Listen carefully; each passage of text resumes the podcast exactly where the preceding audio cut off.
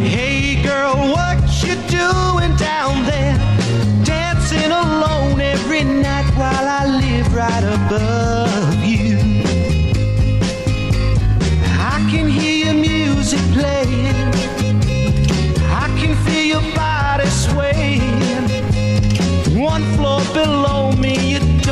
even know me. I love you.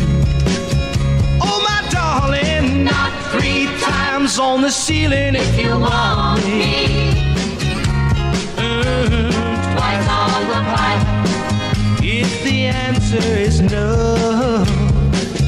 Oh, my sweetness means you'll meet me in the hall. ¿Qué tal? Muy buenas tardes en todos ustedes. Bienvenidos una vez más a Círculo de Espera Radio, iniciando la semana en este lunes tarde de lunes 13 de marzo, lunes 13 de marzo del 2023. Estamos transmitiendo en vivo, así lo hacemos todos los días a través de la número uno, la 104.9 en Tijuana. La radio nunca muere y estamos de regreso en la radio. Y también nos puede encontrar, si no lo puede usted escuchar en vivo, lo puede hacer a través de nuestro podcast en Spotify, Círculo de Espera Radio. Un servidor, Armando Esquivel, le agradece como siempre que nos permita que lo acompañemos a hablar de béisbol. Y vaya que hoy hay motivos para hablar de béisbol, hay motivos para festejar porque de manera oficial Estados Unidos es el hijo favorito de México en béisbol.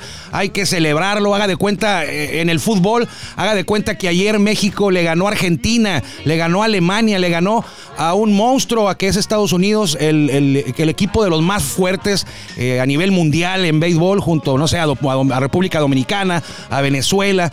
Pero ayer, eh, no estoy exagerando, fue un día histórico, eh, se le ganó a Estados Unidos, esto no pasa todos los días, es la tercera ocasión que México le gana a Estados Unidos, por eso le dijo que es, es el cliente favorito, el hijo favorito de México en béisbol, eh, es Estados Unidos. Hablaremos de eso, de los Toros de Tijuana que arrancaron ya su pretemporada hoy, de hecho voy regresando del entrenamiento de los Toros de Tijuana, así que tenemos mucho, mucho de qué hablar hoy aquí en Círculo de Espera y le agradecemos que nos permita que lo acompañemos a hablar de béisbol aquí en Círculo de Espera. Vamos a ir, eh, como todos los días, con la mejor voz de un estadio de béisbol en México. Él es el encargado de la introducción de este espacio y es Jorge Niebla, el Caifán.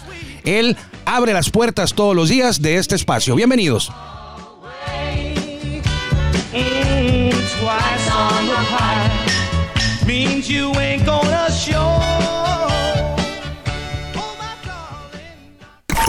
Ya estamos en el círculo de espera. Acompáñanos a tomar turno y hablar de béisbol con un toque relajado. Aquí empieza Círculo de Espera. De espera. Muchas gracias a Jorge Niebla, el Caifán, pero principalmente gracias a usted por permitirnos a nosotros que lo acompañemos a hablar de béisbol en Círculo de Espera, edición del lunes 13 de marzo del 2023. Hay que apuntar eh, la fecha, eh, domingo 12 de marzo, 12 de mayo había dicho, 12 de marzo del 2023. México eh, casi casi jugándose la vida porque no arrancó bien México. El sábado perdió con Colombia eh, cinco carreras a cuatro en 10 entradas. Pero ayer, en el que se suponía era el rival más fuerte, en el que se suponía era el obstáculo más grande de México, eh, la escuadra nacional dirigida por Benjamín Gil sacó la casta y con autoridad, con autoridad venció a Estados Unidos 11 carreras a 5 en Estados Unidos. Porque aunque el estadio parecía que era un estadio mexicano por la enorme cantidad, hicieron mayoría, ¿eh? la enorme cantidad de aficionados mexicanos que se dieron cita, mexicanos que viven en Estados Unidos y muchos mexicanos que viajaron de Tijuana, de Tecate, de Ensenada, eh, de Mexicali, de, de- de Sonora, de San Luis Colorado, de Hermosillo. Eh, estaba la grada, eh, parecía que era un estadio de béisbol eh, mexicano, me- le digo parecía por la cantidad de camisas, de casacas de México. El parque pues es el estadio de los Diamantes de Arizona, el, el Chase Field, donde fue esta cita y desde la misma primera entrada apareció la figura en este momento, eh, Joey Meneses con cuadrangular, eh, se fue adelante México y nunca, nunca perdió la delantera, se acercó a Estados Unidos dos carreras por uno, México se va adelante tres por uno, cuatro uno y ya regresa Joey Meneses por ahí de la cuarta quinta entrada con otro cuadrangular que puso las cosas ya 7-1, un poco más tranquilo ya el resultado. Y al final México tenía una ventaja enorme. Un momento que México iba ganando 11 carreras a 2. Eh, al final 11-5, eh, la pizarra se lleva la victoria a México.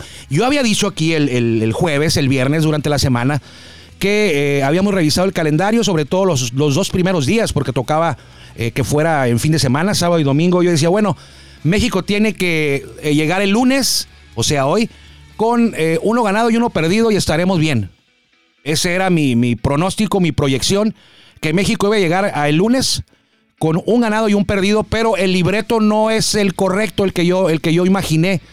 Mi libreto tenía que México le iba a ganar a Colombia y que iba a perder con Estados Unidos. Eso era lo que yo proyecté. estoy correcto en el 1-1. México ganó un juego y perdió uno, pero fue al revés. Eh, perdieron con Colombia cinco carreras por cuatro, sorpresa, creo que sí, aunque últimamente Colombia ha dado buenas notas en el béisbol, hay que recordar que hace un año apenas, un poquito más, fueron campeones de la serie eh, del Caribe, ganándole a, Dominicana en Dominicana, fue en enero, enero, febrero, por en febrero del 2022. Entonces, a pesar de eso, México era favorito, yo creo que muy favorito para avanzar en ese sábado con una victoria. Sin embargo, vino esa derrota que encendió las alarmas porque ahora México estaba casi, casi obligado, era debido a muerte el juego, fue debido a muerte el juego para México el de ayer eh, contra Estados Unidos. Eh, cuando uno habla de béisbol, luego, luego la primera potencia eh, a la que uno recuerda o que uno menciona, pues es Estados Unidos, un equipo repleto de estrellas, Mike Trout, Mookie Betts, Nolan Arenado, Paul Goldschmidt, Anderson, Will Smith, por Don Tucker en el jardín izquierdo, por donde usted le busque, es un monstruo de equipo. Quizá el tema del picheo no esté tan fuerte como está el bateo, cierto, en el picheo no están tipos como Justin Verlander, como Max Scherzer, como Garrett Cole, como varios, varios lanzadores eh, de primer nivel de estadounidenses que no participaron, eh, Clayton Kershaw, que no participaron en este certamen. Sin embargo, eh, eran muy favorito ayer Estados Unidos y México sacó esta victoria y no es la primera vez que ocurre, por eso yo le decía que eh, Estados Unidos parece ya el cliente principal eh, de, México. Eh, si con alguien ha batallado Estados Unidos en los clásicos, ha sido con México. Afortunadamente para Estados Unidos se ha topado a México en, en las instancias iniciales, como en esta ocasión, en la primera ronda, pero de cuatro duelos que han disputado. Estados Unidos y México, México ha ganado tres y son los tres más recientes. En el primer clásico mundial eh, Estados Unidos le ganó a México 2-0 en la primera ronda. Luego los dos equipos avanzaron a la segunda fase de este certamen y México venció a Estados Unidos dos carreras por uno en aquel juego, ¿se acuerda usted? Aquel donde Mario Valenzuela le pegó un cuadrangular a Roger Clement que no validaron porque pues, la pelota pegó en el poste, pero los umpires decidieron que era doblete. Creo que lo dejaron en segunda, no sé de dónde sacaron que era doblete, eh, pero lo dejaron en segunda. Ese juego lo ganó México dos carreras por uno, con todo y Roger Clemens en la lomita. De eso hace ya casi 20 años, por ahí del 2007, bueno, unos 15 años, 14, 16 años. Y luego se volvieron a topar eh, en, en 2013 el clásico donde México fue eliminado en la primera ronda en 2013. México había iniciado perdiendo con Italia y luego se midió a Estados Unidos y ahí le volvieron a ganar. Fue aquel, aquel juego que lanzó Giovanni Gallardo, aquel juego donde Adrián González pegó cuadrangular por el jardín central a R.A. Dickey, que era el pitcher de los, eh, la selección de Estados Unidos. Él jugaba con los Mets, era el pitcher de Estados Unidos. Y México venció a Estados Unidos, pero fue el único juego que ganó en esa primera ronda. Perdió con Israel, le ganó a Estados Unidos y luego perdió con Canadá. Aquel juego donde se hizo una, una batalla campal ahí, por ahí de la octava entrada, séptima, octava entrada, eh, en Phoenix, en el mismo estadio. Y ahora México no hay que echar tampoco las campanas al vuelo, hay que festejar, claro, se le ganó a Estados Unidos, no ocurre todos los días, ya se lo había comentado, México perdió con Colombia, le ganó a Estados Unidos ayer, eh, ahora el grupo no son de cuatro equipos, son de cinco, o sea que México descansa hoy lunes y mañana estará enfrentando a Gran Bretaña, que se supone el rival más débil de este sector, el miércoles, el martes a Gran Bretaña, y el miércoles... Eh, creo que México se va a volver a jugar la vida va a enfrentar a Canadá. De los cinco equipos avanzan dos, entonces México ya tiene una, una derrota. Estados Unidos también. Sin embargo, Estados Unidos juega hoy con Canadá y Colombia creo que lo hace con Gran Bretaña. Entonces México, a pesar de haberle ganado a Estados Unidos, necesita ganarle a Gran Bretaña y necesita también ganarle a Canadá. Este fue apenas el primer paso. Se, requieren, se requiere que México gane tres juegos en la primera ronda para tener seguro su lugar en la segunda fase. Entonces, ¿qué necesita México? Pues ganarle mañana a Gran Bretaña, que al parecer no debe haber ningún problema ahí. Y a Canadá, que Canadá no es un flan, ¿eh? Canadá, ese va a ser un rival de cuidado y para ese día estará lanzando eh, Urquides. José Urquidi va a ser el lanzador del miércoles y de mañana va a ser Tajuan Walker va a ser el encargado de enfrentarse a Gran Bretaña. Entonces, gran triunfo, un día histórico para el béisbol, claro que sí, eh, fue un día para recordar, que siempre nos vamos a acordar de ese día, nos vamos a acordar de los dos cuadrangulares de Joey Meneses y sobre todo nos vamos a acordar, si usted vio el juego de ayer, nos vamos a acordar de unos, unos, unos aficionados que estaban atrás de home y traían un fiestón de esos de que yo quiero ser amigo de ellos, ¿eh? Traían un fiestón atrás de home, salían en todas las tomas de, pues estaban atrás de home cantando strikes. Y yo pensé primero eh, que eran aficionados de Estados Unidos, porque me tocó verlos que cada que ponchaban, ponchaban un mexicano, celebraban y hacían, le hacían como umpire, jalaban el gatillo, toda la bola. Pero ya después vi que a cualquier equipo, o sea, a, los, a quien poncharan, no les importaba, jalaban del gatillo, la verdad la pasaron muy bien, creo que todavía no se han de despertar esos amigos porque traían una, una buena fiesta ahí atrás de Home. Entonces, pendientes, eh, mañana, hoy no juega México, pero mañana regresan contra Gran Bretaña y el miércoles estaremos muy pendientes de lo que ocurra mañana y también hoy en el Clásico Mundial eh, y el miércoles será contra eh, Canadá. ¿Qué seguiría después de esto para México? Bueno, el grupo C y el grupo D están jugando en Estados Unidos. El grupo C juega en Phoenix, el grupo D está jugando en Miami, en Florida. Y el 1 y el 2 del grupo C, que es el de México, se van a enfrentar al 1 y el 2 del grupo D. Allá en el, en, el grupo A y en el grupo B, que está en Asia, el grupo A fue en Taiwán y el grupo B fue en Japón. Eh, allá ya está definidas la siguiente ronda, va a jugar eh, Cuba contra Australia. Cuba fue el primero del grupo A contra el segundo del grupo B. Cuba contra Australia. Y eh, la otra llave va a ser Japón contra Italia. Japón primero del grupo B contra el segundo del grupo A, que sorpresa fue Italia. Sorpresa, Taiwán, que era local, quedó eliminado. Eh, también sorpresa, Holanda, que había iniciado con dos victorias, quedó eliminado. Cuba, que inició con dos derrotas, avanzó como primer lugar porque creo que todos quedaron 2-2 en ese grupo, en el grupo A. Entonces ellos se van a eliminar allá todavía, va a ser en Japón esos, esas, dos juegos y los que ganen ya se van a venir acá a Estados Unidos para la ronda de los mejores cuatro, que es la semifinal. Y en el caso de México, está en el grupo C. Eh, vamos a pensar que avance Estados Unidos y México. Ahí se tendrían que enfrentar a Venezuela o a Dominicana. Si México queda primero, es, si México queda primero, es altamente probable que se mida a Dominicana en la siguiente ronda. Si México avanza como segundo lugar del grupo C, es también muy probable que el rival vaya a ser Venezuela. ¿Y por qué digo esto? Pues porque Venezuela ya le ganó a Dominicana.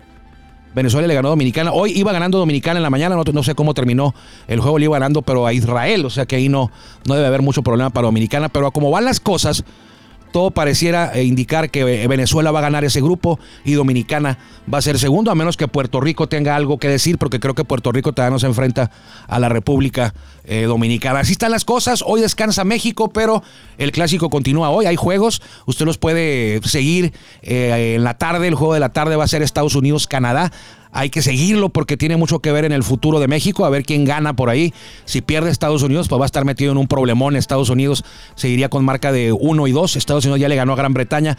Si gana, eh, si gana Estados Unidos, se pone 2-1 y México tendría que ganar, le ganarle a Canadá, ganar a Gran Bretaña y ganarle a Canadá también en la siguiente. Y no, no hay que descuidar tampoco a Colombia que Colombia está jugando en estos momentos y eh, arrancó con una victoria el sábado y el domingo eh, descansó. A quienes se les terminó el descanso, eh, ya después de muchas semanas, meses, se encendió por fin la máquina de toros de Tijuana. arrancó hoy con el inicio de la pretemporada en la figura del Early Camp. Eh, una semana de early camp. Hoy reportaron eh, varios jugadores, quizá un grupo de unos 20, 25. en el que están en su mayoría eh, jugadores jóvenes, novatos, que vienen a buscar, invitados, que vienen a buscar un lugar, fíjese, vienen a buscar un lugar en la pretemporada. O sea, los invitados al Early Camp vienen a que los vea el cuerpo técnico y que el cuerpo técnico elija algunos y diga, bueno, tú también, vente, vas a estar invitado a la pretemporada. Va a ser una semana que van a estar trabajando estos peloteros buscando un espacio en la pretemporada de Toro de Tijuana que arranca el próximo lunes, que es el 20. 20 de marzo en el estadio eh, del Cerro Colorado, en el estadio Chevron. Es cierto, en la práctica de hoy había eh, varios peloteros que vinieron eh, sin tener la obligación de estar aquí, como Mark Flores, como Jesús Pirela, como Nick Struck, eh, Arturo Reyes, Efren Navarro, eh, Adalberto Carrillo. Son peloteros que ya tienen su invitación a la pretemporada, que no tenían la obligación de estar eh, desde hoy entrenando. Isaac Rodríguez también estaba aquí. Eh, pero ya se dieron la vuelta de una vez, iniciaron con sus trabajos. Varios de ellos, de los que le mencioné, viven aquí en Tijuana, como Isaac Rodríguez, como Jesús Pirela, como Nick Struck, como Adalberto Carrillo, quien me decía que él tiene dos semanas aquí. Él vive aquí en Santana, California, entonces tiene un departamento en Tijuana de hace dos semanas, ya, ya desde hace dos semanas ya está aquí en Tijuana, ya ha venido al estadio a entrenar. Mac Flores sí vive más lejos, él me dijo que vivía en Dice que es una, un, municipio, una comunidad pequeña, como a unas siete horas de aquí de, Tijuana, allá por el área de entre San Francisco, casi llegando a San Francisco, que le queda como a dos horas San Francisco, tres horas. ¿Eh? Por algo de Bay me dijo. Algo de dijo, dijo cerca de Monterrey Bay o no sé qué dijo, eh, pero le dije, ¿dónde está eso? Me dice, bueno, algo así. Bueno, Monterrey, California está aquí cerca, ¿no? Pero él me dijo que era algo de, algo de Bay por allá. Dice, estamos, estoy muy cerca de. Vivo en tal comunidad que está muy cerquita de algo de Bay. Y ya le dije, a ver, pero ¿por dónde? ¿En San Francisco? No, dice, San Francisco me queda tres horas. Estoy antes de San Francisco. O sea, que dice, ¿y cuánto hace? Siete horas. cruzando dice que hace siete horas manejando. San Francisco está como a 12, ¿no? A 11. 11-12, entonces él está tres horas antes de llegar a San Francisco. Y aquí estaba Marc Flores, ¿quién es? Es la nueva, la nueva figura con los toros, la nueva cara. Eh, fue él el que estuvo involucrado en ese cambio que puso a Agustín Murillo en Rieleros. Y de Rieleros viene a Tijuana Marc Flores. Eh, también usted lo puede recordar porque el año pasado él fue el campeón del derby de cuadrangulares y hace ratito hablé con él o lo entrevistamos y le preguntaba yo que si estaba listo para defender su corona en el derby de cuadrangulares y me dijo que pues que sí, todavía no está, eh, no, está todavía eh, como centrado en ese objetivo, pero dice que cuando se vaya acercando el momento le va a dar mucho gusto regresar y quiere implantar una, una nueva marca, superarse a sí mismo en el juego de estrellas que va a ser en, en Tabasco en, el estadio nuevo de los Olmecas, el centenario 27 de febrero, Orsan, y me dice, este, nada más que en Tabasco va a estar más complicado, dice, porque ahí no vuela la bola como en Monclova, como en él, él, juega en Aguascalientes, él jugaba en Aguascalientes y ahí pues sabemos que es una cajita de cerillos el estadio Alberto Romo Chávez y hay, hay cuadrangulares a diestra y siniestra, es el pan de cada día. A muchos bateadores les gusta eh, jugar ahí, jugar ahí en contra, no a muchos les gusta jugar con rieleros, les gusta jugar ahí en contra, prefieren ir a jugar ahí de, visita que jugar de local. No, no estamos hablando mal de los rieleros, pero, pero así pasa a veces. Eh, entonces hoy estuvo todo el cuerpo técnico, hubo, estuvo Omar Rojas en en, encabezando la, práctica, el entrenamiento, como usted quiera llamarlo, práctico entrenamiento, no pasa nada. Hay quien dice que eh, entrenamiento es de, fútbol o práctica de fútbol. No, no, una vez me dijeron, pero bueno, como usted quiera llamarle. Hoy arrancó por ahí de las diez y media de la mañana. Omar Rojas estuvo en el cuerpo técnico, novedades. En la chispa Gastelum, Carlos Alberto Gastelum, ya trabajó hoy como parte del cuerpo técnico, coach eh, de los Toros de Tijuana. Jonathan Albaladejo, eh, coach de Piseo, tomará el lugar de Vicente Palacios para esta temporada. Eh, él estuvo como coach de Piseo de los Toros en la pretemporada del 2020, cuando los Toros fueron a Phoenix y de repente se paró todo por la pandemia. El equipo ya estaba entrenando en Tijuana por ahí de dos, tres, dos semanas o tres. Eh, se movieron a Phoenix una semanita y media y de repente todo se tuvo que detener porque fue cuando la pandemia empezó a crecer en Estados Unidos y todo se, se detuvo, todo se fracturó, no hubo temporada de Liga Mexicana de Béisbol. En la liga, en Grandes Ligas sí hubo, temporada cortada, pero en Liga Mexicana de Béisbol se tuvo que cancelar. Entonces ya Jonathan Albaladejo pues agarró, tomó trabajo en 2000, finales de 2020, 2021, estuvo en una liga, me comentaba, en una liga en la que invirtió, tuvo que invertir algo ahí para ser como tipo directivo, manejador o coach, ahí en la liga, en una liga que se formó en Nueva York, que sigue funcionando ahí. Eh, y ahí estuvo también en 2021 dirigiendo y ahora recibe de nueva cuenta el llamado. Algo le habrán visto bueno a Jonathan Albaladejo que eh, ahora se lo traen de nueva cuenta para que sea el coach de picheo de los Toros de Tijuana para la temporada 2023. Ahí, estaba trabajando junto al huevo Romo. Eh, fue también de los primeros en llegar Vicente Romo, la leyenda del béisbol mexicano. le preguntaba a Vicente, oye Vicente, eh, ¿cuántas temporadas llevas desde aquella temporada en la que debutaste por allá en los 60 como jugador? Y hacíamos ahí el conteo, ahí el huevo y un servidor, y René Mora, que también estaba el periodista René Mora de PCN. Y total de que llegamos a la conclusión, bueno, no a la conclusión, a la suma, de que el huevo Romo está cumpliendo, eh, eh, va a cumplir este, este año su temporada número 61. 61 temporadas en el béisbol de Vicente Huevo Romo. Eh, tiene como, va para 80 años el huevo, va a andar en 79 en 79, 78, o, a lo mejor va a cumplir, o a lo mejor ya tiene los 80. No le pregunté, mañana le voy a preguntar a Vicente Romo, que llegó también muy temprano. Entonces, gran ambiente en el estadio, en, la, en el terreno de juego.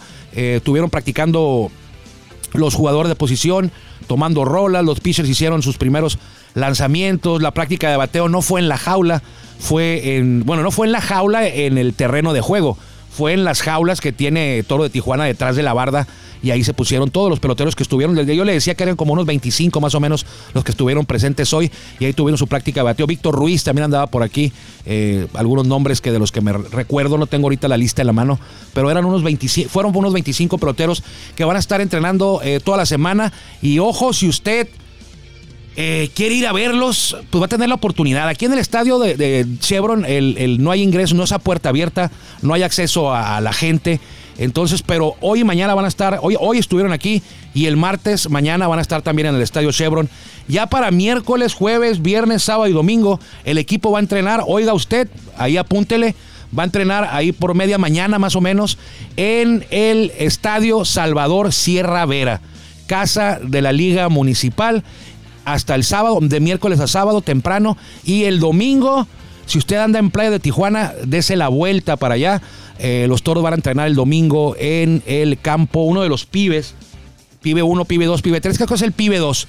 Donde van a entrenar los toros, va a ser entrenamiento y si usted anda por ahí, pues ahí va a poder acercarse a ver la práctica. Eh, eh, no, a ver, no le podemos negar el acceso a nadie porque es el espacio público, el campo Pibe, el campo Pibe 2, ahí en Playa de Tijuana. Y ya el lunes que arranque la pretemporada formal, ya con todo, cuando reporten todos los jugadores, eh, regresan al estadio del Cerro Colorado el 20 de marzo va a ser y van a estar hasta el 31 de marzo para el primero de abril viajar a el Interliga que va a ser en Ciudad de México y en Puebla. Y aquí anda el Pana, ya llegó el Pana, andaba trabajando. Pana, ¿quién pudiste entrevistar hoy? Muy buenas tardes, tengan todos ustedes. Gracias por el espacio, mi estimado Armando Esquivel. Hoy hablamos con Omar un rato. Tuvimos la oportunidad de... Bueno, hablaba principalmente del compromiso que tiene el equipo, que tiene la directiva encabezada desde don Alberto Uribe hacia abajo y pues de ese saborcito de boca que no fue tan agradable el quedarnos, ¿no? A la orilla de... no fue tan agradable la manera. No. O sea, haber perdido, bueno, perdido, ya empezamos ahí, ¿no? Pero mal. Pero, pero, aparte de que te barran en cuatro juegos, sí. Eh, eh, él, lo, confirmaba, ¿no? En unas palabras que ustedes más adelante podrán escuchar a través de las redes sociales, donde hacía hincapié precisamente en eso. Fuimos el mejor equipo del torneo, pero al final del camino no pudimos corroborar eso con los hechos, o no se pudo poner ese sello de manifiesto porque quedamos fuera siquiera de la Serie del Rey, no solamente de lo que fue el, el no obtener el título, sino de la Serie del Rey. Y ahora, pues, o sea, el compromiso que hay, lo impresionante que es también el talento que existe dentro del roster programado para venir a entrenar y por supuesto también lo que va a significar el hecho de tomar decisiones para poder armar un equipo en, relación a toda esa cantidad, ese cúmulo de peloteros que van a estar aquí. Qué difícil, ¿no? O sea, tú y yo hemos estado, tú, tú has estado toda la historia del club, desde el 2014 en Liga Mexicana para acá. A mí me tocó llegar en 2015, llegué en octubre, pero desde el 2014 ya había terminado la temporada.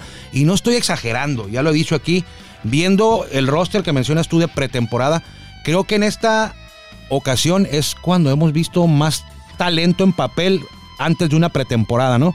Sí, sin lugar a dudas, esto es un equipo que, pues, cuando dice, ¿dónde van a caber todos? ¿Dónde, van a caber todos?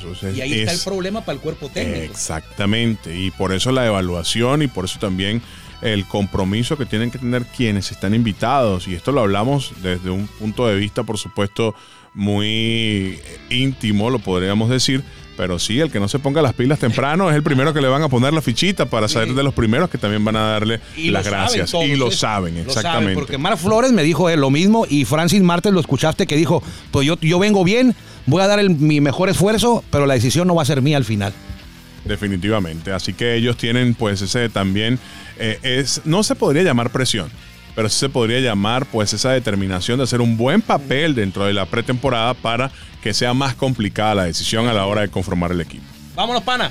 Vámonos. Se acabó por hoy. Gracias. Rápido. Muchas gracias. Mañana, a ver qué día viene si nos lo aventamos completito, ¿eh? Ya dijo. ¿Está bien? Bueno. Muchas gracias a ustedes por habernos acompañado hoy aquí en Círculo de Espera. Se nos va rápido el tiempo en la radio, pero aquí estamos de vuelta en la número uno, la 104.9. Cuídense mucho. Mañana seguiremos hablando de México en el Clásico Mundial y de los Toros de Tijuana y la pretemporada en la Liga Mexicana de Béisbol. Que le vaya bien. Gracias por acompañarnos en el Círculo de Espera. Nos escuchamos próximamente. Círculo de Espera.